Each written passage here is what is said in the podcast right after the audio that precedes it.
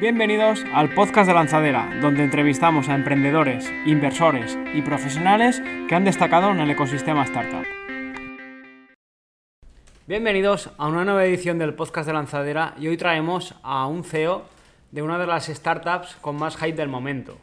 Él es gallego, es afincado en Valencia y decidió montar su startup hace cinco años. Cuenta con cuatro líneas de negocio bajo su misma marca. Servicios de lavandería, belleza, fitness y relax. Seguramente ya habrás adivinado que estamos hablando de Jeff. Esta startup cuenta con más de 2.300 franquicias en más de 40 países y ahora, con una nueva ronda de inversión, espera entrar a Estados Unidos y los nuevos mercados europeos. Así que sin más, empezamos con la entrevista. Hola, buenos días Eloy, bienvenido. ¿Qué tal? Muy buenas, ¿cómo estáis? Aquí, genial. Oye, como siempre vamos a empezar conociendo un poco la parte del persona, ese, CEO que hay detrás de, Jeff. Eh, ¿Quién es Eloy y cómo llega aquí a, Valencia?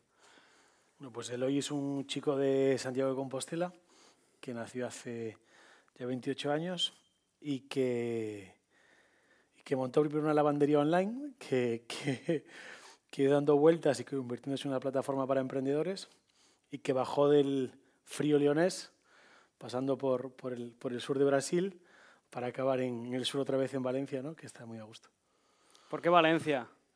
Buena pregunta. Nosotros empezamos en Business Booster, que era una aceleradora de empresas de, de aquí de Valencia.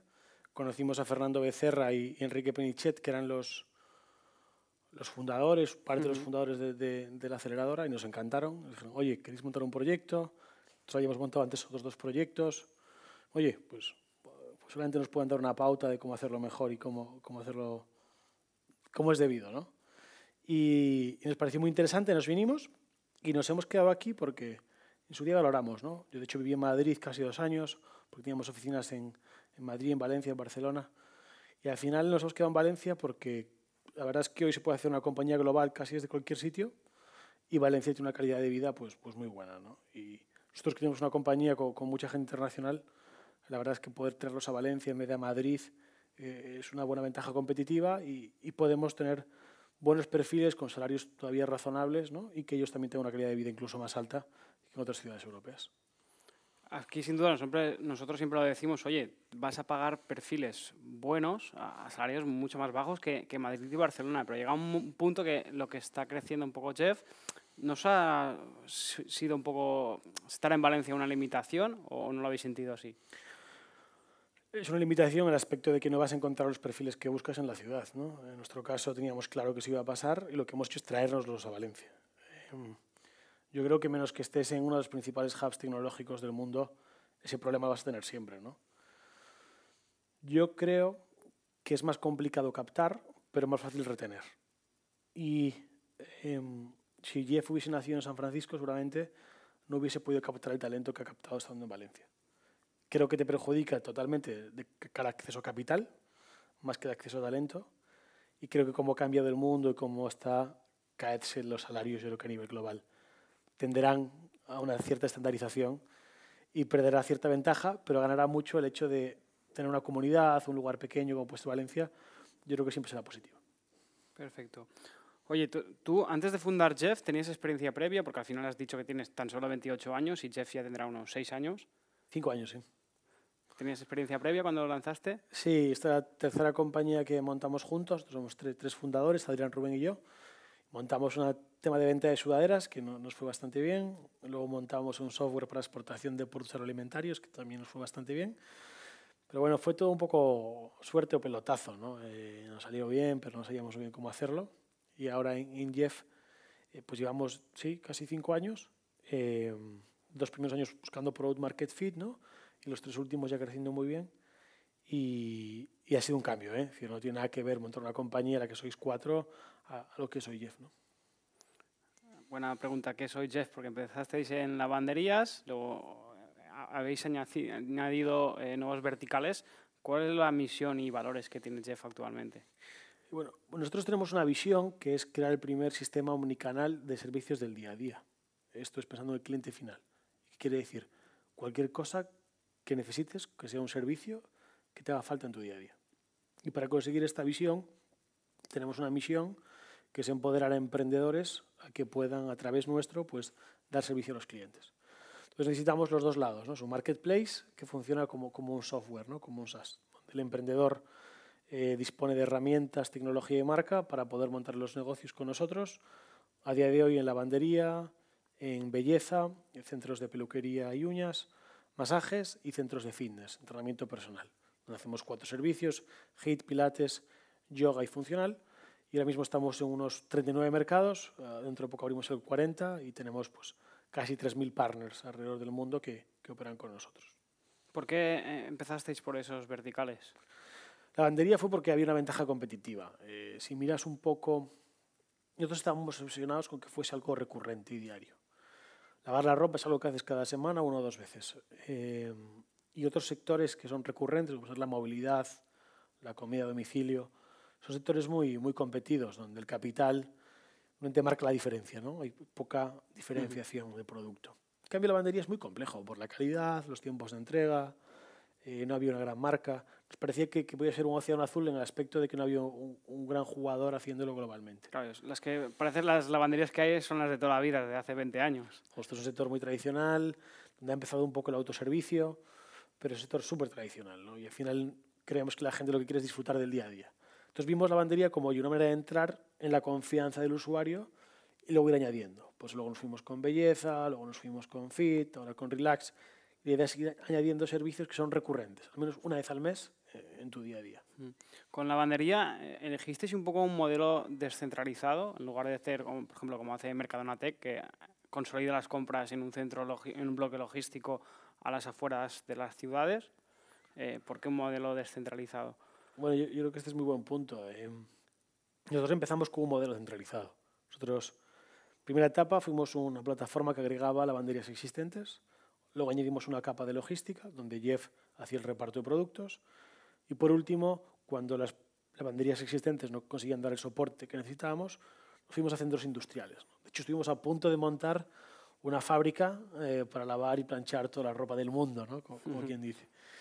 Y nos dimos cuenta que ese modelo era muy complicado que a nivel logístico funcionase. No sé cómo lo hace Mercado de la Tech, pero yo sé que en lavandería ese modelo es imposible.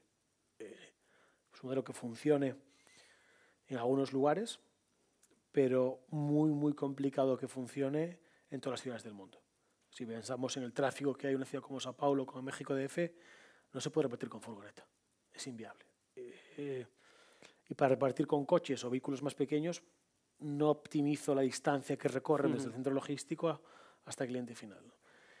Bueno, nosotros nos dimos cuenta de esto en 2018 y yo creo que ha sido una tesis adecuada porque si vemos lo que está pasando en el mundo, ¿no? con última IPO de Durdash o, o, todas las propuestas son hacia Ghost Kitchens ¿no? o Dark Kitchens, eh, yo creo que el Quick Commerce, ¿no? que está apostando muy fuerte, Libir Giro y Globo, es el futuro clarísimamente. Eh, la gente no va a esperar un día con Amazon, va a esperar 10 minutos. Eh, ahí es, se abre otro melón que es la entrega a última milla sí. que nadie ha conseguido solucionar aún. Yo creo que va a ir por ahí. Yo creo que, que, que, es un modelo híbrido donde es muy complicado, pero al final el reto que tienes es cómo consigo hacer más repartos a la hora y es con multiproducto. No puedes hacerlo solo haciendo comida o, o groceries porque no llenas todas las franjas. ¿no? Al final es lo que uh -huh. ha hecho Amazon. Te doy muchos paquetes de muchas cosas para, para poder optimizar. Creo que el reto ahora es que no puedes depender de optimizar rutas, tienes que tener almacenes cercanos. Nosotros nos dimos cuenta de que era lo que mejor funcionaba. No solo por eso, sino porque tener la marca fuera con las... De hecho, al principio pensamos hacer lavanderías cerradas. Eh, pero nos dimos cuenta que era una tontería la diferencia de, de, alquiler de punto A a punto B y que esos 200 euros al mes, 300 euros al mes podían generar cuatro o cinco veces más de clientes que solo estar ahí. Uh -huh. Además que poner la, la, marca fuera es un anuncio ¿no? en sí mismo y, y yo creo que el canal online cada vez va a estar más saturado que a veces es más complicado llegar al cliente, y que la calle va a volver a impactar como impactó en su día Internet. ¿no? Entonces, bueno, todo esto junto, pero el principal motivo fue logístico, porque no, no veíamos cómo ser capaces de eficientar eh, la parte logística. Uh -huh. Luego también, eh, como crecimientos, centrasteis en el modelo de franquicia, que tiene sus pros y sus contras. Uh -huh. Te permite crecer muy rápido, o más rápido que un modelo tradicional, pero puede que pierdas el control de, de, de la marca. Correcto. ¿Cómo lo hacéis un poco? Bueno, hacemos muchas cosas mal, eh, pero un poco es qué tipo de compañía quieres ser. En nuestro caso teníamos claro que queremos una compañía de producto. No una compañía de operaciones. Y tenemos claro que tener 4.000, 5.000 o 25.000 tiendas, da igual que sean tuyas o de otro. Lo que importa es qué valor das al cliente. ¿no? ¿En qué nos enfocamos? ¿En que la operación y los procesos sean todos iguales? ¿O en la oportunidad que es de usar la tecnología para aseguraros que los procesos sean iguales? Nuestra decisión fue apostar por producto. Entonces, si tenemos claro que queremos una compañía que lo que busca es adaptar el producto y lo que queremos que el emprendedor nos ayude a adaptarlo localmente, ¿para qué vamos a tener las tiendas propias? No, no le veíamos ningún sentido. Entonces, hemos invertido mucho y seguimos invirtiendo mucho en sistemas de control que aseguren la calidad del emprendedor con el cliente y del emprendedor con Jeff, ¿no? de cara a estar todos años. Y yo creo que es el futuro hacia dónde va. Yo creo que es muy complicado en, el mundo en el que vivimos. Oye, y seguramente habrá gente que lo haga, que lo haga ¿no? pero hacer las dos cosas. ¿no? Si quieres ir rápido, o tentas en producto o tentas en operaciones. Hacer las dos cosas es muy difícil, o por lo menos en Jeff no, no nos vemos capaces de hacerlo. Y luego, al final, está claro que esos emprendedores, esos franquiciados, eh, ahora un gran porcentaje cuidan la marca, pero ¿cómo identificáis esa gente que se está desviando un poco de la, de la misión de Jeff o, o, no está dando un servicio adecuado? Nosotros tenemos la suerte que tenemos un rating del servicio que ofrecemos a través de la aplicación, cuando la gente recibe su ropa o una clase de fit, o se va a cortar las uñas, o va a hacer, recibir un masaje, puede dar el feedback, tanto online como offline. Eh, tenemos dispositivos para, para poder colectar todo, todo ese feedback. Luego viendo los cortes de repetición de usuario, al final hay métricas indirectas que te hacen ver si el ticket es mayor, si la repetición es menor o peor, y ves qué puntos funcionan mejor. Uh -huh. Y luego todo tenemos un sistema de auditoría que nos permite controlar, eh, al principio lo hacíamos con, con, gente visitando las tiendas, poco a poco a través de cámaras y, y, diferentes puntos de tecnología podemos ver qué es lo que sucede en cada uno de estos lugares. ¿no? Entonces, hoy hay muchos data points como para poder estimar cuál es la calidad de un servicio eh, yo diría que incluso con mayor fiabilidad que poniendo gente a ver. Si lo pensamos, uh -huh, ¿no? si claro. tengo 100 puntos de información versus un análisis cada tres meses, yo creo que es mejor tener 100 puntos de información. ¿no? Claro, porque al final es una persona que analiza a otra persona y tienes sí. ahí un gran, un gran porcentaje que es subjetivo. Correcto. Es complicado y lo puedes meter con métricas. O que va una vez cada, cada tres meses, ese día puede estar todo perfecto, o todo puede ser un desastre, ¿no? pero no puede, puede no representar la mediana de la operación sí. del lugar. Yo cuando tenía 16 años trabajaba en Telepizza y el día que venían te enterabas y decías, estaba todo impoluto. Claro, claro, eso no es lo normal, claro. Yo creo que es algo que no se podía, es decir, franquicia en sí mismo, nosotros empezamos con modelo franquicia, pero no tenemos nada que ver con una franquicia tradicional. De hecho, damos mucha más libertad al operador que una franquicia normal, pero porque no somos una franquicia en sí mismo como concepto, no tenemos business in a box, tenemos un modelo de negocio donde el producto, la tecnología es la madre de todo. Es decir, los sistemas de control de calidad, sistemas de contrato de cliente, CRM para hablar con el usuario. Todo eso no existía antes. Entonces, la propuesta de una franquicia antes era un libro de procesos. Hoy tiene un libro de éxito y es analizar si el ticket medio de tu usuario es correcto o incorrecto. No porque lo diga en un papel que escribí hace 20 años es 15, no. A lo mejor es que en tu barrio es 7. Piensa que en nuestro caso es muy complicado que un usuario vaya a más de dos Mr. Jeffs en su vida. Uh -huh. Donde veranea, y donde vive habitualmente, una vez que viaja. Pero al final son productos bastante estándares.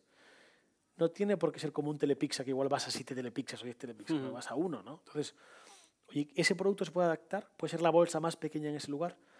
Si no damos la facilidad de que eso suceda, pasaremos a perder muchos usuarios por no saber adaptarnos localmente. ¿no? Entonces, bueno, nuestro concepto es un poco diferente, es mantener el patrón, pero dando esa flexibilidad para que se adapte ¿no? y usando datos para ello.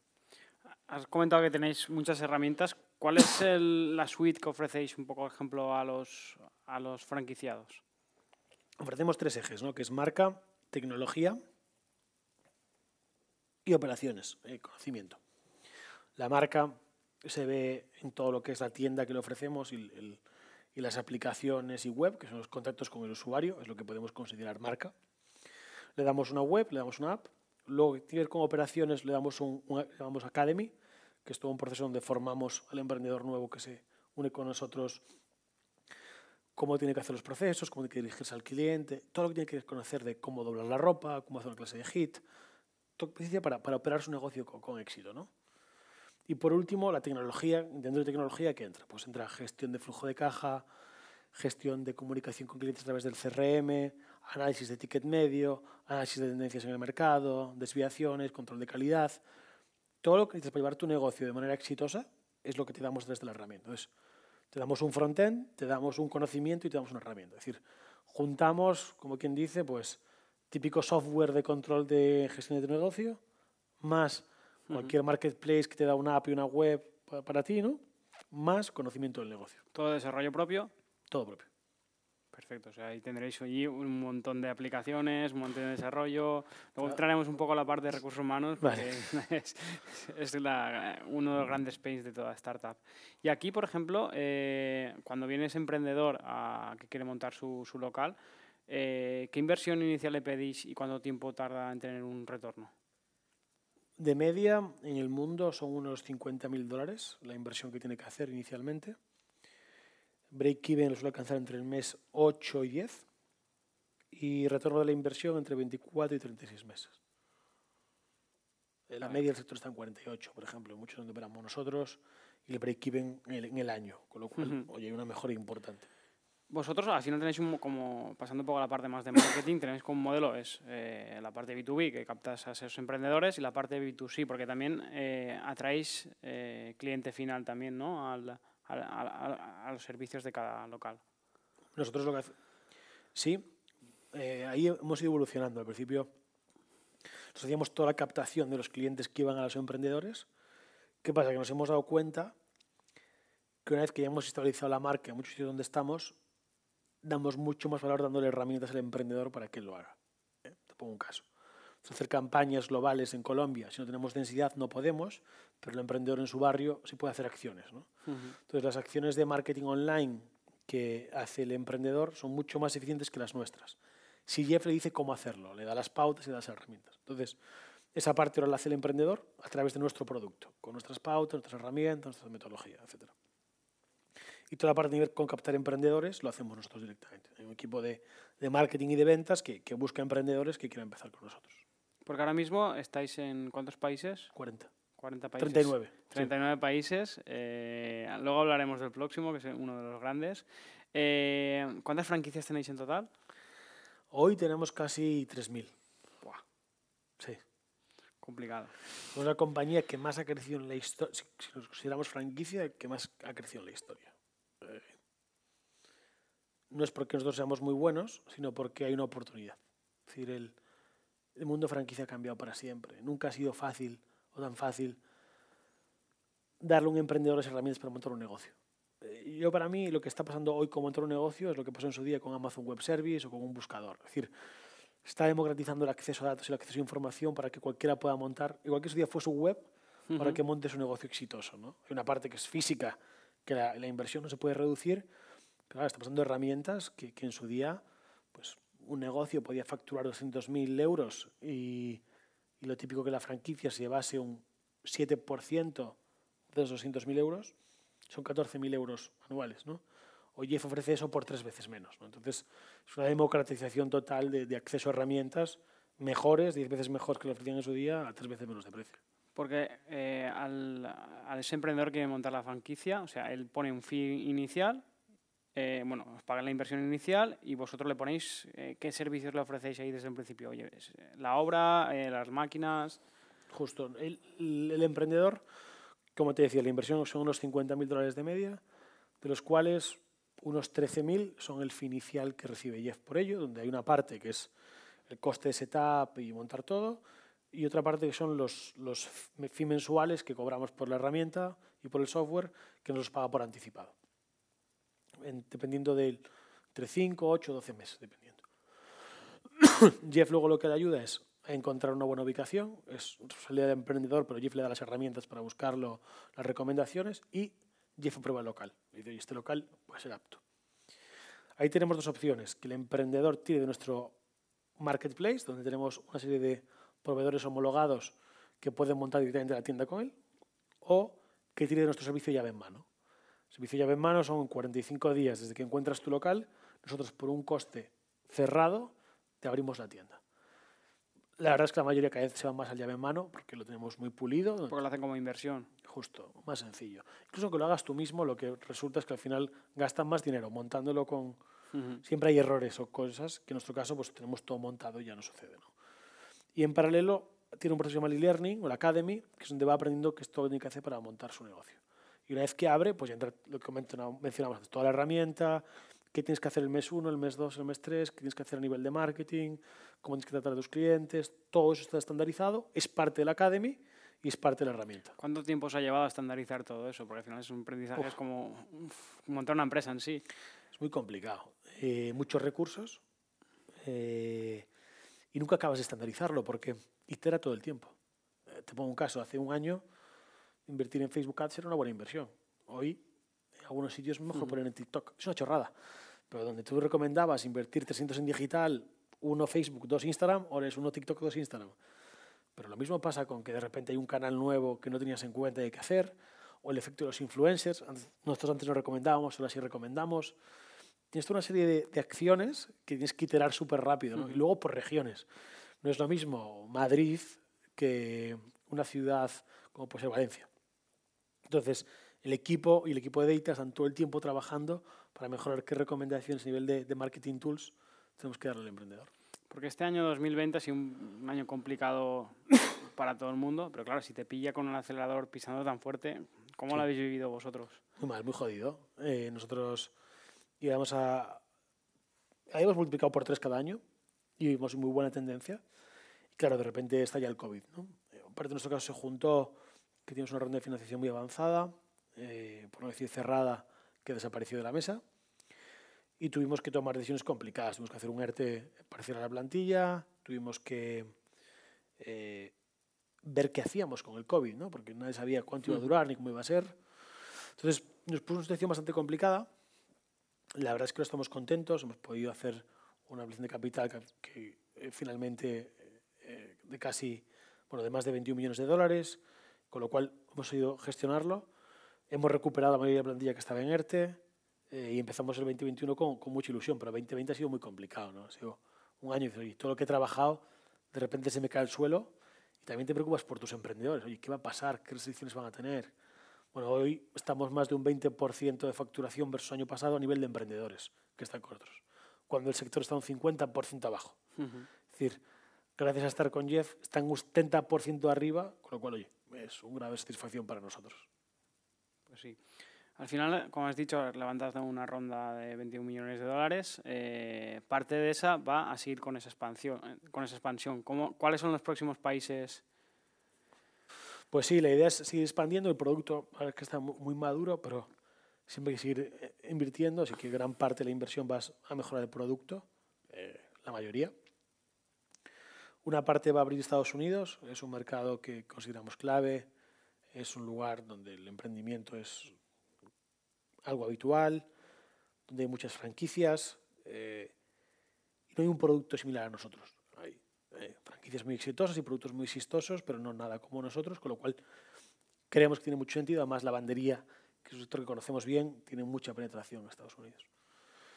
Y luego, por otro lado, es atraer talento. ¿no? Eh, parte del capital es gente que puede dar un salto diferencial para Jeff a llegar al siguiente objetivo que queremos que siga uniendo. También abrimos Europa, ya estamos en Europa, estamos en España, estamos en Portugal, estamos en Polonia, República Checa, Rumanía, estamos sobre todo en este Europa, pero ahora queremos abrir Centro Europa. ¿no? Abrimos Francia, Alemania, Italia, Reino Unido, son parte de los países que queremos abrir este año. Pues vosotros al principio fuisteis más un poco a eh, países un poco más emergentes, con menos competencia, como podía ser Latinoamérica, y, y, ahora vais un poco a, por lo grande, Estados Unidos y, y, Europa Central. Sí, nos dio tiempo a pulir el modelo, a mejorar, y también y un tema de eficiencia de capital. Nosotros cuando empezamos éramos, no sé, la compañía 15 o 20 del mundo en el sector hace tres años, hoy somos el 1 o el 2, dependiendo con quién lo, qué métricas comparemos, ¿no? Claro, eh, no es lo mismo. Eh, hoy podemos competir en regiones antes no podríamos, hemos aprendido mucho. Y sí, sí. De hecho, hicimos Latinoamérica, luego Sudeste Asiático, que es un mercado también súper interesante a nivel de eficiencia de capital y de recursos. Y ahora creemos que tenemos un producto para, para competir en Europa y en Estados Unidos. Claro, al final son mercados que potencialmente tienen menos competencia y mayor número de crecimiento, pero claro, tienes el hándicap de que igual no conoces ese mercado. ¿Cómo, cómo intentabais solventar eso? Bueno, nosotros al final no conocemos ningún mercado porque tanto España y alguno más que son más sencillos, cada mercado es diferente. ¿no? Entonces hemos fichado gente regional o gente del país que nos ayuda a entender los mercados y adaptar. ¿no? Te decía, por ejemplo, Del producto, el 80% es igual, el 20% que cambia más localmente es el tema de marketing, marketing tools, ¿no? donde ese 20%, un 80% es igual, pero hay un, un 20% que cambia, ¿no? que son el canal que se usa en el país, si en Filipinas se hace de una forma o en Kazajistán se hace de otra forma. ¿no? Y ahí es gente local, gente local que le da ese toque de adaptación, más los emprendedores locales. Entonces tenemos dos capas de adaptación. ¿Cómo hacíais esas primeras, ahora ya es fácil, tenéis presupuesto, ¿cómo hacíais esas primeras captaciones, oye, eh, alguien brasileño o de Indonesia, ese primer talento que llegaba a la compañía? Uf, pues la verdad es que todo épico, ¿eh? Es decir, al principio para la parte de ventas nos apalancamos mucho, la parte de captar emprendedores nos apalancamos mucho en la lengua hispana, entonces usábamos gente que hablase español para vender en todo lo que fue Latinoamérica, Luego intentamos buscar lenguas que se repetían, pues si hablaba inglés en cinco países, vamos primero por inglés. Si portugués es muy importante, vamos con Portugal. Gente que habla incluso dos idiomas, entonces en la parte de ventas no lo priorizamos tanto. Y luego en la parte de adaptar a nivel de marketing y de producto, fuimos directamente a fichar gente de cada una de esas regiones. Eh, pues nos trajimos gente de, Ecuador, de Bolivia, de Turquía, de Kazajistán a, a vivir a España, a Valencia o sea, ¿los traes aquí? O sea, ¿el equipo está aquí en España todo? Ahora no, ahora hay una parte que está, dentro, una que está aquí, otra no, pero en su día, sí, hace, cuando hicimos todo el proceso de expansión, era obligatorio que estuviesen aquí. El motivo fue que, oye, ¿cómo puedo asegurar que controlo la calidad durante esta expansión? ¿no? Pues, oye, no tengo tantos sistemas de control, pues, oye, que estén juntos y que se ayuden entre ellos y poco a poco se vaya creando esa cultura, esos playbooks, etcétera, que hoy ya tenemos, pero que en su día no teníamos. ¿Cuántas personas sois en Jeff? Ahora somos más de 500, hemos llegado a ser 700 incluso en su día. Y, y la verdad es que ha sido toda una, una historia, ¿no? Eh, hemos fichado mucha gente para crecer muy fuerte este año. Al final, nuestro modelo de ventas depende de una parte de equipo de ventas, que es gente que hace el trabajo de ventas. Y luego hemos cada vez ido fichando también más en producto e ingeniería. ¿no? También la compañía se va balanceando. Eh, pasas de roles más operativos, ¿no? que son cosas que pasa también en muchas compañías, que a veces hacía roles más de producto. ¿no? ¿Por qué? Oye, porque vas montando los procesos, para llegar al siguiente nivel te hace falta otro perfil. ¿no? Pero tenemos eso, 500 personas y 60% no español. Es decir, hay más gente no española que española. Y el idioma oficial es el inglés. La estrategia que estáis siguiendo es un poco es, oye, eh, el know-how que tenemos, eh, nos hemos pegado la hostia y hemos aprendido, estamos productivizándolo, digamos, ¿no? Sí, básicamente era parte del plan. Nosotros siempre tuvimos claro que este año entrábamos en la fase de Product Led, que es como lo llamamos. Eh, de hecho, lo comunicamos a la compañía desde junio. La idea es que íbamos a hacerlo el siguiente año. Es decir, siendo 100% sincero, nuestra idea era hacerlo el próximo año, no este año. Pero bueno, al final hay que adaptarse también a lo que trae el mercado y fue lo que hicimos nosotros, pero siempre tuvimos claro que, que la clave era todo lo que habíamos aprendido, irlo productizando poco a poco, ¿no? Y, sí, yo lo veo una evolución normal y una evolución sana como compañía, que soy, ya sé cómo escalar, ahora voy mejorando el producto, que al final es lo que te hace diferencial, ¿no? cultura y producto. Dentro de, has dicho que estás, primero era mucho de ventas, ahora se está balanceando mucho más a producto y ingeniería. O sea, ratios que sigue siendo más grande de ventas. Sí, sigue siendo más grande y ventas sigue siendo más grande porque al final nuestro tipo de venta es, es muy técnico, ¿no? Pero tienes contacto. Es decir, al final hace falta un equipo de cualificación y un equipo de cierre. Con lo cual, lo normal es que el equipo de ventas sea muy grande. Pero en la parte de producto de ingeniería, nosotros entendemos producto como, como algo más amplio. ¿no? Eh, también está siendo un proceso de evolución de la compañía. Llegado el momento, nosotros partimos mucho producto como producto, como producto tecnológico, y el producto tecnológico lo ha sido todo. ¿no? Pongo un caso, la Academy empezó como el equipo de Academy, empezó como el equipo de e-learning, que dentro del equipo de experience, que está la experiencia del emprendedor, tiene lo que es la academia, ¿no? esos vídeos que le ponemos al emprendedor. Claro, eso es un producto en sí mismo. Eh, y tiene que estar súper conectado con todo el ciclo de vida del partner. Entonces, ahora ese Academy es parte del producto. Toda la parte que tenemos de las herramientas de marketing que antes hacíamos nosotros, ahora ese equipo está dentro del producto. Entonces, hemos hecho un producto mucho más amplio y cada vez tiene más recursos, no solo porque tenga los tradicionales equipos de ingeniería, sino porque tiene equipos de especialistas que se unen a pues, los Product Manager, Product Designers y los equipos de Ahora veremos un poco, vamos a bajar de arriba a abajo y, iremos viendo ¿qué equipo, cómo está el organigrama del equipo directivo. Pues, pues Jeff se ha simplificado mucho, y aparte acabamos de hacer ahora recientemente una última iteración. Última esta, haremos otra y otra y otra, ¿no? porque al final es normal ir cambiando cosas. Pero Jeff se ha simplificado mucho bajando de la misión a la visión eh, de la compañía. Entonces, entendemos que hay una parte clave que es growth, que es captar nuevos emprendedores, otra que es producto, que es el producto que le damos a los emprendedores, finanzas, que es la gestión de la caja, básicamente, y people, que es el talento y la cultura que queremos tener dentro. Y sobre esos cuatro ejes vertebramos la, la compañía. Y a nivel de, de, equipo directivo, equipo de leadership, que hemos ampliado, éramos ocho personas, ahora pasa a 15 personas, donde están representadas la mayoría de las principales áreas. ¿Cómo hacéis ese seguimiento? Oye, eh, ¿hacéis un comité cada X tiempo? ¿Cómo son el día a día? Nosotros trabajamos por OKRs, desde que llegó el COVID cambiamos y lo bajamos a mensual, a proyectos clave y proyectos mensuales, con la idea de ser todavía más ágiles. Desde enero volvemos a, OKRs. Eh, cuando ¿Trimestrales? trimestrales, sí, trimestrales. Cuando empezó la compañía eh, partimos mucho por área, es decir, Finance tiene sus OKRs y People tiene los suyos. Ahora en esta segunda fase que estamos intentando juntar todavía más la compañía y que sea más líquida la organización, es decir, no que alguien esté en producto y está en producto y está en un squad que nunca se mueve, sino que sea más líquida. Lo que estamos haciendo es los OKRs de compañía, de los OKRs de compañía caen las iniciativas principales y de cada una de esas iniciativas hay un squad responsable. A mayores hay lo que llamamos eh, daily ops, que es operativa, por ejemplo, alguien que trabaja en contabilidad, pues no, solamente no esté un squad a lo mejor de growth. Para la gente un poco la audiencia que no lo sepa, un squad es donde hay, por ejemplo, uno de finanzas, uno de operaciones, con uno de producto, con uno de ingeniería y uno de marketing. Justo. Y que, y que, es ágil, que se puede cambiar, que un día puede estar en este equipo, otro día puede estar en el otro, ¿no?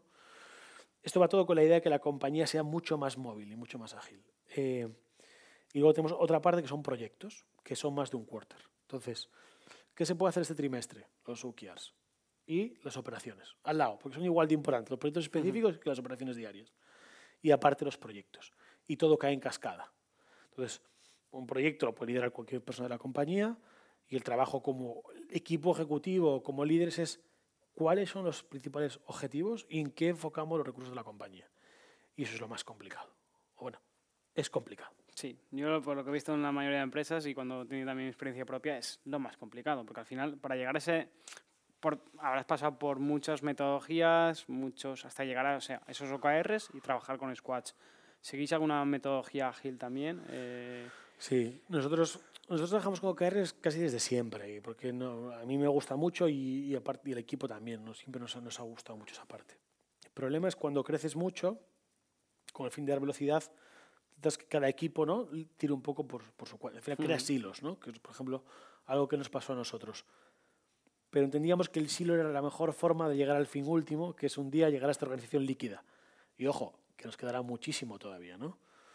Pero lo que buscamos es que sea, usando tu pregunta, muy ágil, ¿no? Por ejemplo, los OKRs, aunque son trimestrales, tienen entregables semanales. Entonces, cada semana hay que hacer un impacto.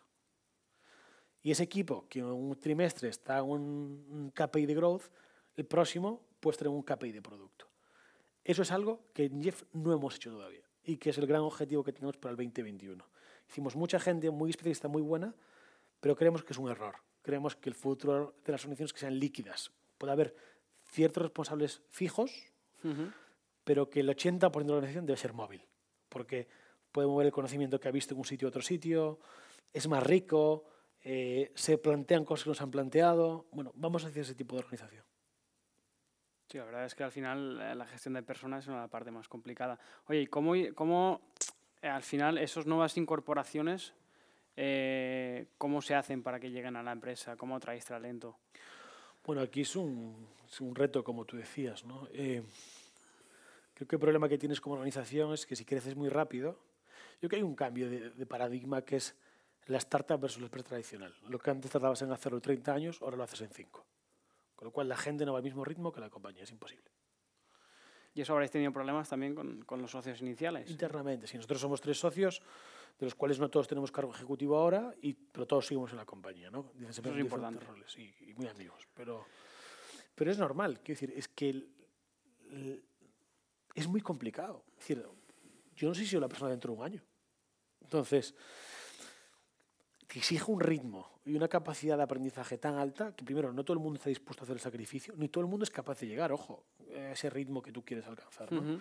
Yo creo que es algo que en otras culturas está mucho más asumido. De hecho, cuando ves la típica startup americana, te dice de 0 a 10 millones, contrata tal, de 10 a 20, contrata no sé quién, de 30 a 40, tal. Eso eh, lo, escuché en una charla tuya y, luego ahora entramos ahí en detalle. Pero decías antes, para captar talento, ¿no? que, era, que era tu primera pregunta. Pues hay procesos más largos y procesos más cortos. ¿no? Eh, por ejemplo, ahora Mark Vicente, que es nuestro CEO, que ha estado como CEO de Cdiscount, que como el Amazon francés, o que ha estado como CEO de Rakuten en Europa, pues con Mark yo llevo hablando cinco años, eh, intentando ficharlo 24 meses. Con, con, otros perfiles que es Carlos Vidal, que, que, fue el CEO de Presto y que fue el VP de Sales de una compañía americana de más de 4 billion, pues yo lo conocí hace cuatro años y estuve para ficharlo seis meses. Javier Pelayo, que era el CEO de Marco Aldani, que es pues, la tercera mayor compañía de belleza del mundo y una eminencia en el mundo de las franquicias, pues yo Javier lo conozco desde hace tres años. Es decir, son procesos muy lentos. Y en otros casos, mucho por recomendación. ¿no? También tenemos un equipo de, de hiring y tenemos que siempre se anticipa y luego dándole mucha responsabilidad al manager. No solo ficha el equipo de talento, sino que también tiene que fichar el manager. Al final, el último responsable de un hiring es el manager, no el equipo de people, es el manager. El equipo de people está para ayudar, pero el propio manager tiene que buscárselo. Y también ves quién es bueno, quién es malo según el equipo que monta. ¿Cuánta gente suele llevar un manager a su cargo? Pues depende un poco del, equipo, pero no intentamos que sean más de ocho personas, siete personas máximo. Vale, y luego esos managers dependen de cuántos managers suele haber en cada. Depende de, de, la estructura, pero por ejemplo en producto que es bastante horizontal o transversal, tenemos lo que sería la línea de reporting normal, ¿no? de en nuestro caso producto, el producto del emprendedor, por ejemplo, el producto del cliente final, que son dos productos diferentes, y debajo ya están los squads, directamente, donde hay un product manager, pero que no es el, el jefe, sino que es el product manager, que es el que coordina que las cosas salgan, ¿no? Y luego tenemos especialistas, donde puede estar el equipo de ingeniería o el equipo de data, pero que da soporte. Con lo cual, de Carlos, que puede ser, por ejemplo, que es el cofundador y que es la persona que lleva producto, hay dos niveles solo. Es muy plana. En otras estructuras, como puede el equipo, por ejemplo, de, de Partners Access, que son la gente que da soporte a nuestros emprendedores y que nos ayuda a llegar al siguiente nivel, pues también es una estructura bastante directa, ¿no? Pasa de producto de emprendedor a un gestor y ya están ellos. Intentamos que sean estructuras muy cortas. ¿Y cómo contenéis, creciendo tan rápido en personal también, cómo mantenéis, eh, cómo captáis el talento, ese, cómo pues, hacéis atractiva a la compañía para que venga gente y sobre todo cómo mantenéis la, la cultura de empresa eh, con, con, tantísima gente? Ah, yo creo que te equivocas muchísimo, es decir, yo creo que hay una cosa que hay que aceptar que te vas a equivocar, ¿no? Es decir, que tienes que tener poca vergüenza y que te vas a equivocar, tampoco, oye, pues pides disculpas y sigues para adelante, ¿no?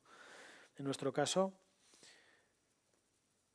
yo creo que lo que nos ha hecho atractivo es ser diferentes. Es decir, nosotros no, pretendemos ser lo que son otros, somos Jeff. Yo no me inspiro en ninguna otra compañía y me da igual lo que hagan otros tíos. lo vemos, lo, escuchamos, pero muy bien. Nosotros hacemos nuestra propia cultura, nuestras propias formas. ¿no? Y yo creo que esa personalidad a mucha gente le gusta. Es decir, oye, soy parte de algo que, que, es diferente, ¿no? que, que, esté dispuesto a tomar riesgos o que esté dispuesto a, a hacer cosas diferentes. Y ahí ha sido clave los valores. ¿no? Tenemos cuatro valores que son All In, Zero Bullshit, Never Enough y One Team. Y esos cuatro valores marcan mucho la cultura de la compañía. Y luego gente que lleva mucho tiempo. Nosotros tenemos parte en la compañía que lleva mucho tiempo y que marca muy bien los valores. ¿no? Y luego la propia organización expulsa al que no, al que no está alineado. ¿no? Yo creo que es un error pretender fichar 10 personas y acertar con 10 personas. Lo sano es que esas 10 personas, pues 3, 4 se vayan si se están quedando y no se han ido, seguramente no estén felices y no están haciendo buen performance. Y si tú tampoco eres capaz de identificarlo, tampoco va bien. Claro, el problema, los que se van, se van, los problemas son los que se quedan. Eso es, eso es. Entonces, hay que intentar tener una cultura muy meritocrática y luego que, que intentar darle al que, al que llega. Y bueno, luego nuestra cultura, intentar hacer eventos, ¿no? Es una parte que hemos perdido con el COVID, pero intentar conectar la gente con, con ciertos eventos, con rituales, ¿no? Oye, cada quarter se hace algo, cada semana se hace algo. Es decir, esos símbolos que, crean comunidad y cultura compartida. Al final, por lo que cuento un poco, o sea, ¿no eres muy partidario del teletrabajo o un modelo mixto? ¿Cuál es lo ideal para ti? Yo, creo que no hay otra. Es decir, creo que el teletrabajo ha venido para quedarse y tienes que ofrecerlo. Creo que para una empresa pequeña es una gran desventaja. Creo que cómo tú compites por talento cuando hay grandes compañías que van a pagar mucho más que tú, dando igual donde estés. Creo, que estamos, creo que está muy difícil. Tienes que dar otras cosas que ellos no dan. Descuentos, perks, nunca puedes competir, al final es capital. Entonces, lo único que te queda es la cultura y ese sentimiento de comunidad. Crearlo online es mucho más complicado que crearlo offline. Ojo, con las nuevas generaciones no, ¿eh? Es decir, con, con, gente por una edad, pero de menos de 30, 25 años, yo creo que puedes crear una comunidad online súper potente. Pero yo creo que ciertos roles, ¿no? Un poco más mayores o de otras culturas provenientes, una cultura 100% online complicado. es complicado. Entonces yo soy partidario de un perfil mixto. Es decir, quien quiere ser que, que, que un empleado, alguien que trabaja en Jeff, decida, oye, yo quiero estar en mi casa, pues estoy en mi casa. Quiero venir, pero que le motive venir. Que tenga un incentivo para pasar tiempo. Aunque sea que solo va a jugar una pachanga los viernes. Bueno, va a jugar una pachanga los viernes, pero que haya algo más que solo trabajar por un salario. Pero vosotros ahora tenéis un modelo mixto. Sí, nosotros es, no, no, el que quiere puede hacer 100% full remote, que, que quiere puede venir. Sí, nosotros lo llamamos mixto por eso justo. Que quiere puede venir y el que no, pues no viene. Comentabas una vez, oye, a la hora de, captar nuevos, nuevos, talentos, oye, de 10 a de menos de millones ficha gente igual que tú. Sí. pues explica un poco y las tres escalones que hay. Sí, al eh, final, bueno, esto yo, no, lo he visto en ningún sitio, pero imagino que solo que alguien inteligente lo ha explicado mejor y igual lo que digo yo es, O como tú, yo, te, yo te, lo escuché a ti y, me, lo, me, lo, voy a quedar, es que me pareció muy bueno. Sí, no, lo que contaba era de 0 a 10 ficha gente igual que tú. Eh, de 10 a 100 ficha gente que no sea igual que tú, pero que te, que te mejore, ¿no? Que, que, que, la fricción no sea muy fuerte y de 100 adelante ficha gente que te rete todo el día, ¿no? Y, un poquito con mi lógica es, oye, de 0 a 10 normalmente lo que hagas seguramente esté mal, pero lo que quieres es gente que vaya a tope contigo. Oye, vamos todos a saco, este es el objetivo, perfecto. Para dar el siguiente salto ya te hace falta voces discrepantes, gente diferente, gente con la que igual no tomarías una cerveza todos los sábados, pero una vez al mes no te importa, ¿no? Y para mí el siguiente paso es cuando no tomarías una cerveza con esa persona jamás, porque no tienes nada que ver con ella a nivel social, pero a nivel eh, laboral os complementáis, ¿no? Y eso te da puntos de vista que te hacen mejorar la organización, el producto de manera exponencial. Creo que al principio es contraproducente, porque creo que muchas voces diferentes llegan a que no hay delivery, Creo que el reto está en el segundo paso, cuando tienes que tener las primeras, pero que sean un poquito, y luego el siguiente paso es ser capaz de decir, oye, he llegado aquí con toda esta cultura, pero ahora tengo que volver a cambiarla para llegar al siguiente paso. ¿no? Creo que es doloroso, pero necesario. Ah, y sobre todo es como, decimos, oye, tienes que fichar, eh, o ese equipo fundador eh, ha de crecer con la compañía, o si no, eh, que quede claro que, oye, tienes que dar un paso al lado. Y eso es complicado encontrar gente así también, porque al final ellos han dejado la piel también. Sí, yo creo que eso es, bueno, en nuestro caso es muy complicado históricamente. No solo el equipo fundador, los primeros empleados. Al final, da igual lo que hayas hecho el mes pasado, lo que importa es lo que has hecho este mes. No es que yo vendí mucho, ya, pero ¿cuánto has vendido este mes? Yo he hecho mucho por la compañía, ya, pero ¿cuánto has hecho este mes? ¿Y ayer? ¿Y hace una hora?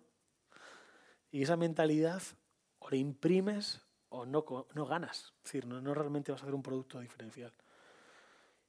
Y ser capaz de dar esos pasos yo creo que es muy complicado, pero creo que si no lo haces es peor creo que tienes que ser capaz de, hacerlo. Sin duda.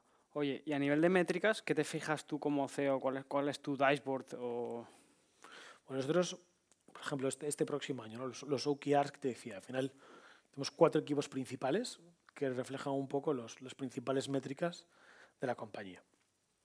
Por un lado tenemos lo que es growth, que son nuevos emprendedores que se unen a la plataforma, cuánto nos está costando adquirirlos y qué ratio nos cuesta adquirirlos versus lo que nos paga. Emprendedores que tenemos, oye, ¿cuántos emprendedores activos tenemos? ¿Cuántos de esos emprendedores están realmente engaged con el producto? Tenemos una métrica que mide cómo de engaged están con el producto, cómo de satisfechos están con nosotros y cuántos clientes activos tienen. Al final, si, tengo, si tienen X clientes, será que va bien. ¿no? Luego, a nivel financiero, oye, ciertos objetivos que tenemos. ¿no? Pues, oye, tantos ingresos, tanto ratio de revenue por empleado, o en nuestro caso, oye, cuándo la compañía va a ser break-even. Y, y, también la parte de people, ¿no? donde tenemos una parte que es oye, satisfacción del empleado que está, que está con nosotros, performance, es decir, cuántos de los empleados están haciendo performance, y una nueva métrica que añadimos ahora que es, tenemos una matriz que junta talento y performance, y es cuánta gente está haciendo performance y tiene el talento para llegar al siguiente nivel. Y tenemos que tener gente en los percentiles para llegar al siguiente paso. Sí, con las... Eso, creo que era Jeff Bezos, decía, eh, tienes que fichar eh, un equipo de cinco, o sea, que el nuevo que entre sea mejor que tres. Hostia. Bueno, así está donde está, ¿no? Diciendo esas cosas. Sí, sí. Y es complicado. Es complicado. Porque exige mucho tiempo. El problema del hiring es que exige mucho tiempo. Cariño. Cariño. Porque una cosa lo dejas entrar, pero o sea, esa, parte de onboarding, el cuidarlo y tal, al final somos personas y es lo más complicado. Y te quita tiempo. Sí, te quita mucho tiempo. Es, es un reto. Pero nosotros intentamos que esas métricas cubrir todo, ¿no? Nuevos emprendedores, satisfacción con el producto, financiero y people, que, que cubra lo principal que queremos hacer con, con la compañía y siempre público. Nosotros hacemos un business update cada semana. cada semana, durante media hora, se comparten métricas principales, se hace zoom algún proyecto importante de la compañía, se hacen una serie de announcements, ¿no? cosas que hay que compartir, y se resuelve un Q&A. Cada semana, los martes a la una. Sea, tenéis siempre comunicación y para temas extraordinarios como ha pasado este año, ¿cómo lo habéis hecho para comunicar al equipo? Pues nosotros, por ejemplo, este Business Update antes lo hacíamos mensualmente y ahora pasamos a semanal y lo hemos mantenido. Cada semana hacemos un update. Luego tenemos al final del trimestre, donde comunicamos todos los resultados, prioridades del próximo trimestre. Final de año, por ejemplo, este miércoles 23 tenemos una 23 de diciembre tenemos una sesión donde explicamos qué es lo que, que vamos a hacer, qué es lo que hemos hecho, resultados esperados, cómo ver todo. Tenemos además cada semana una newsletter interna con cada equipo comparte lo que ha estado haciendo, qué le preocupa. Yo grabo un vídeo de un minuto donde hago un resumen un poco de la semana. Tenemos mucha, mucha, mucha comunicación. Pero al final la clave es manager con el directo. Es decir, eh, de poco vale grandes mensajes en pantallas y luego con el que hablas cada día no te cuenta lo que tiene que contarte. Eso es otro aprendizaje. claro. Sí, porque muchas veces, oye, tenemos comunicación de arriba y el problema, te das cuenta, oye, que aquí el manager es el que no conecta con, con sus empleados. Eso pasa constantemente. Y ahí nuestro rol como gestores es darnos cuenta de que hay un problema de comunicación directa hacia abajo, ¿no? Porque un gran mensaje arriba a mucha gente le quedará muy lejos y a otra mucha le quedará muy corto. Entonces, el rol del manager complementar lo que falta para que ese mensaje tenga coherencia. Es imposible una compañía o tienes roles tan diferentes como un ingeniero de datos, como una persona que hace SDR de cualificación de ventas, con una persona que es de Nigeria, otra que es de Kenia y otro que es de Ucrania, que el mensaje lo tiene a todo el mundo. Es decir, pues sí lo van a entender, pero habrá cosas que habrá que, matizar o que explicar en más detalle. Hmm. Dentro de estos de, vuestros perks, ¿tenéis también eh, Phantom Share, Stock Options? Sí. ¿Cómo lo estructuráis un poco? ¿Vais ya, cuando vais a ronda, cómo lo presentáis de cara, por ejemplo, a esta última que ha salido? Nosotros siempre, siempre hacemos un paquete de Phantom en cada, en cada ampliación. Tenemos un porcentaje importante de la compañía destinado a, Phantom, del cual una parte va a equipo directivo otra parte va a empleados que consideramos clave y otra parte va al resto de la compañía. Todos los empleados de Jeff tienen, tienen Phantom Shares, cualquier empleado. Que lleve más de seis meses en la compañía tiene Phantom. Y, bueno, hacemos un, una propuesta, son cuatro años, con dos de Cliff y dos de Vesting, para cualquiera. Clave, clave. Y en cada ronda lo negociamos, clave. ¿Vais un porcentaje o tenéis un porcentaje estipulado? Tenemos un porcentaje y queremos, sabemos qué porcentaje queremos llegar el día de mañana y, seguimos remando para llegar a ese porcentaje. ¿Cuál sería? Para mí lo ideal es que una compañía tenga casi un 20% en Phantom para equipo directivo, incluso eh, fundadores, eh, dependiendo de cuántos fundadores son, cuánto mm. diluida está la compañía, etcétera, ¿no? Y, y el resto de compañía, un 20%, mínimo, ¿eh? Y yo creo que esto cada vez va a ser más. Porque lo que decíamos antes, ¿no? En un mundo que va hacia un lugar donde los grandes son más grandes y pueden pagar mejores salarios. Claro. Llega un momento que ese, que ese trabajador bueno, o sea, llega un punto que tú, una vez cubres tus necesidades, está igual X, X por 2, X por 3. Lo que quieres, está feliz. Está feliz, correcto. Y hace algo diferencial, ¿no? Claro. algo que marque. Yo he hecho esto, ¿no? Y sentirte parte, al final no, solamente no sea tanto si es 02, 03 o 01, pero tener algo, ¿no? Decir, oye, yo soy parte de esto, Mm. tengo impacto en esto, No, o si me dejo la vida por esto, que tenga sentido también. tengo una remuneración mayor, 100%. Claro, claro. 100%. Yo creo que ha sido clave, clave, clave. Creo que a veces en España cuesta explicarlo, cuesta lucharlo, porque bueno, la, gente al final, hombre, no, si no ha conseguido el vesting, hombre, por favor. Es decir, juguemos un poco más al- al- a lo importante, ¿no? Que es no rascar un 1% no cambia la compañía. Pero para un inversor no se lo cambia, pero para, un, para, para muchos empleados lo cambia. ¿Y cómo ven los fondos esto? Eh, o- Los buenos bien, los malos mal. Es decir, los, los buenos fondos lo entienden porque saben que es la única forma de ganar, eh, los malos mal. Y luego también pasa una cosa que lo hablaba otro día con, con otro fundador, que cuando la compañía empieza a crecer mucho hay fondos que en los que tu inversión les devuelve el fondo. O, les, Sí, sí, sí. o les marca el futuro del fondo. Entonces, claro, perder puntos les penaliza un montón. En cambio, el último que ha entrado no espera un retorno de por 40. Con que le hagas un por 3 o un por 4 o un por 2, oye, es un buen retorno. Con lo cual, al que espera un por 2, perder un poquito no le impacta tanto. Pero aunque parezca mentira, al pequeño, dices tú, ¿qué más le da un por 30 que por 40? Pues no, sí le importa, le importa mucho, porque él ya mentalmente ya por hecho va a tener un 35 o un 40. Pues Ujú. Muchas veces el pequeño es el que más le, le molesta, ¿no? Pues sí. Habéis has hablado antes de break-even. eh, ¿Tenéis ya en el horizonte cuando llegará break-even? Sí. A ver, nuestro modelo, hay modelos y modelos. ¿no? Yo, yo creo que esto del break-even, cada fundador. El break-even ser una consecuencia de una estrategia. Es decir, el break-even debe tener un- una lógica detrás. ¿no? Hay veces que crecer tiene sentido, hay veces que no tiene sentido. En nuestro caso, el modelo en sí mismo es un modelo que es rentable. Es decir, los unit economics están probados. Nosotros hemos ido durante 2018, fuimos rentables muchos meses, con lo cual no hay excusa para no serlo cuando queramos serlo. ¿no? Y parte del objetivo de la compañía próximo año es entrar en rentabilidad. Eh, ¿Por qué queremos sentido? Bueno, creemos que por el tamaño, por dónde estamos, es un hito que nos gustaría conseguir. Es decir, oye, a mí me apetece y al resto de, de- de equipo también. Lo que no implica que dentro de un año no estemos en break-even. Es decir, eh, perfectamente dentro de 12 meses estemos otra vez con lo opuesto o, o no, al revés, muy rentables. Yo creo que si es capaz de crecer con, con números positivos es importante. Y modelos como el nuestro, donde la escala te permite cada vez ser más rentable, pues tiene sentido ¿no? acercarte. Dentro de la estrategia de empresa, eh, ¿cuáles son los próximos pasos? Ahora, tú antes lo mencionabas, ¿no? es clave lanzar Estados Unidos, lanzarlo de manera exitosa. Sigue añadiendo producto, es decir, que, la misión que tenemos como compañía de ser ese ecosistema de servicios del día a día siga creciendo, es decir, que tengamos más producto para el emprendedor, que tengamos producto asequible para el emprendedor, es decir, que democraticemos el emprendimiento, que es una palabra preciosa, pero de verdad lo creemos y es que no te haga falta invertir 50.000, sino que por 150 puedas emprender y que no sea una tienda online. Es decir, todo el respeto a quien monta una tienda online, pero son negocios muy complicados. Es decir, creo que hay mucha más oportunidad en negocios de servicios, negocios de profesionales específicos, que realmente el modelo puede ser mucho más rentable para un autoempleo que montar una tienda online. Creo que el éxito es mayor. Bueno, los datos dicen que el éxito es mayor. Y esos tres objetivos no- nos encantarían. Y luego, como siempre, cuidar la cultura, el talento interno y seguir añadiendo perfiles ¿no? que nos permitan ir al siguiente paso. Oye, Eloy, enhorabuena por toda esta trayectoria, de lo- todo lo que has construido. Y la gente se preguntará, oye, habéis estado, bueno, la gente que no lo sepa, entrasteis eh, el mayo pasado aquí en Lanzadera, eh, el septiembre pasado, perdón.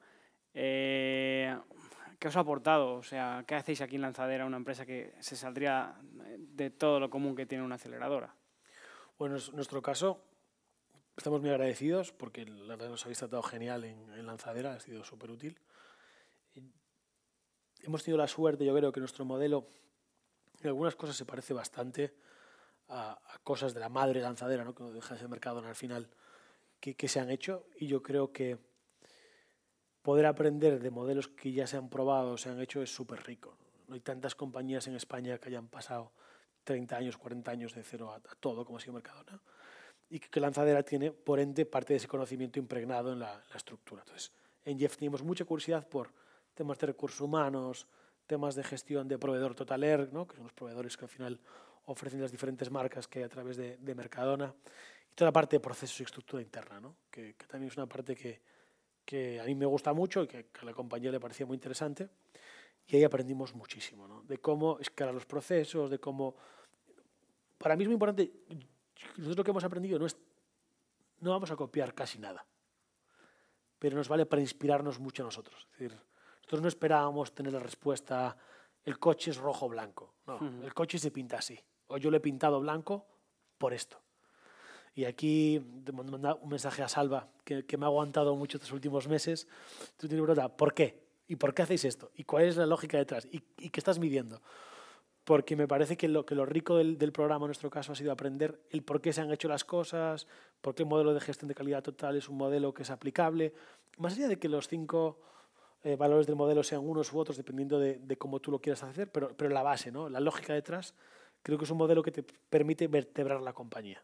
Y, y eso ha sido súper, súper rico. Y luego, por supuesto, oye, que hay otras compañías que están aquí súper interesantes que, que, siempre te da para aprender, ¿no? ¿Qué le dirías a esas, a esas startups que dicen, no, es que yo soy demasiado grande para ir a una aceleradora? Yo que depende qué aceleradora y que depende qué, qué, qué esperes, ¿no? Eh, en nuestro caso, lo que esperábamos era aprender de un modelo que creíamos que nos podía dar mucho valor, ¿no? Eh, si esperas financiación, pues seguramente sí, seas demasiado grande. Si esperas que te digan lo que tienes que hacer, pues tampoco es el lugar, ¿no? Pero si lo que quieres es, oye, ¿cómo doy un salto hacia adelante? ¿no? ¿Cómo, me lleno de conocimiento que otra gente ha hecho previamente, que para mí puede ser muy útil, ¿no? Con gente que lo ha vivido y con, y con la experiencia y siempre muy abierto para compartir. Aparte de lo bueno del modelo y del programa es que la gente es muy abierta compartiendo información, lo cual nosotros nos hemos ido a ver una tienda con, con, gente especialista, es decir, la leche, ¿no? Hablar con alguien que a, cada año abre 300 tiendas, ¿no? Pues muchas cosas muy interesantes, ¿no? Yo creo que, que se venga y que lo pruebe. No, sí, para nosotros también ha sido un aprendizaje que vengáis a empresas tan grandes porque nos habéis hecho abrir ese melón. O sea, nunca se había hecho hasta ahora, oye, vamos a conocer una tienda y, ahora pues se ha hecho contigo. Pero yo creo que es la riqueza. Yo, yo, creo que lo único que hace diferente a Lanzadera de otro programa, es decir, el sitio es muy bonito y la inversión está bien, pero lo que es diferente es que hay una gran empresa detrás que lo ha hecho. Entonces, joder, eso es lo diferente. El resto ya lo leo en internet o ya busco dinero donde sea o me busco una oficina chula yo. Pero poder llegar a la gente que ha hecho un proceso, o no a la gente, pero sí compartir la información uh -huh. y explicarlo. ¿no? Yo, yo con Salva, joder, cuando Salva te decía, no, es que aquí hicimos esto por esto, y en el 90 esto por esto otro. ¿no? Y creo que el rol que, que haces tú, Rubén, y el resto es cómo descodifico ¿no? ese conocimiento y lo paso a un lenguaje pues más... Más startup. Más startup, vamos a actuar. Eso es la leche. Eso es la leche. Ahí el valor es incalculable porque en España no tenemos grandes compañías y grandes startups. Empieza a ver las primeras. Tenemos que aprender de los que lo han hecho antes trabajando con, en España, con gente española. Es decir, hay mucho mm. que aprender. Sí, porque al final tiene la parte de cultura que es, que es complicada. Justo. Y, yo creo que aquí el ejemplo de, cómo todo, el modelo en sí mismo, cómo permite vertebrar la lógica detrás, ¿no? es decir, los OKRs ahora son lo que todo el mundo hace, ¿no? Pues yo creo que el modelo de gestión de calidad total perfectamente puede ser lo que todo el mundo hace en X tiempo. No todo el mundo usa igual los OKRs. No, cada quien tiene sus dinámicas. Al final es como todo, o sea, tú tienes que coger tus cosas de uno y de otro y al final también... Y lo juntas. Eh, juntarlo también. Así es como se ha creado también el, el, modelo de calidad total, como Juan Royce lo hizo. Claro, yo creo que, el, que la riqueza es esa, el, el, extrapolar ¿no? de lo que ya se ha hecho para poder implementarlo, hacerlo ahora. Pues sí. ¿Qué son las cosas que no te han gustado? la rigidez, ¿no? Yo creo que la rigidez no me ha gustado. Es decir, que a veces por, por ser muy rígido, ¿no? Hay cosas que se cuentan que son la leche, pero espectaculares, ¿no? Y, y como que da un poco de miedo de compartirlo, ¿no? Sí, hay cosas que no contamos. De hecho, eh, el podcast, uno de los principales objetivos es contar lo que hacemos aquí también. Entonces claro. es, es, complicado. Yo creo que el, el valor está en, en todo en todos esos detalles que, que, se pueden aprender, ¿no? Y luego, joder, todas las partes de formación que se hace y todo acceso a diferentes recursos. Yo creo que está súper, súper bien. No, al final nosotros al final venimos, es que venimos de un corporate, que o no, pues muy startup que cojamos, pues venimos de un corporate y poco a poco vamos agilizando esos procesos, pero bueno, nosotros en sí somos una, una startup eh, en sí misma. Sí, yo creo que la otra, otra parte importante es, y creo que lo estáis haciendo también más, ¿no? Del, el mirar más cara afuera, ¿no? Ser importantes en Valencia está bien, pero lo que importa es importantes en el mundo. Tener un impacto en tu ciudad es precioso, pero lo que importa realmente es ser relevante, ¿no? Para que para nosotros tú eres el claro ejemplo. Oye, que se venga alguien aquí fuera y que cree empleo aquí en Valencia y, así ayude también, pues, oye, eh, el mecanismo que necesita el ecosistema es, oye, que el hoy venga aquí, que venda la compañía y, claro, y su, e, todo su equipo sea capaz de crear nuevas compañías. Un poco eh, lo que El problema es que está jodido porque yo no voy a vender. o lo que sea, o creas talento y esa gente, aquí crees un ecosistema. Eh, Jeff, crea un, eh, Jeff crea un ecosistema y, ahí vaya saliendo un poco lo que ha pasado con, en, por ejemplo, en, en Estocolmo, ¿no? En Estocolmo, con, eh, con Robio, con todos, con todos estos. No, a ver, yo, yo aparte creo que es perfecta y, y es la leche que se haga, ¿no? Quiero decir, que el impacto puede ir mucho más allá que solo, que solo Valencia. Quiero decir que, que, las empresas estén aquí es la leche, pero que lo guay es que esas empresas vendan en el mundo, ¿no? Yo, creo que hay que potenciar mucho eso, ¿no? Que, de, de, Valencia al mundo, ¿no? Realmente sería importante, no sé, en México o en Yugoslavia, en Serbia o donde sea. Pues sí. Ya para terminar el hoy, hemos hablado de toda la empresa. ¿Qué ha cambiado en el hoy desde que empezó hasta estos últimos cinco años? Pues menos cosas de las que deberían, yo creo. Eh, cosas que siguen igual, es decir, la, las ganas de hacer cosas y, y la ambición por, por, hacer algo grande, yo creo que, que, sigue intacta. Tal vez más grande incluso, ¿eh? de, que cuando empezó.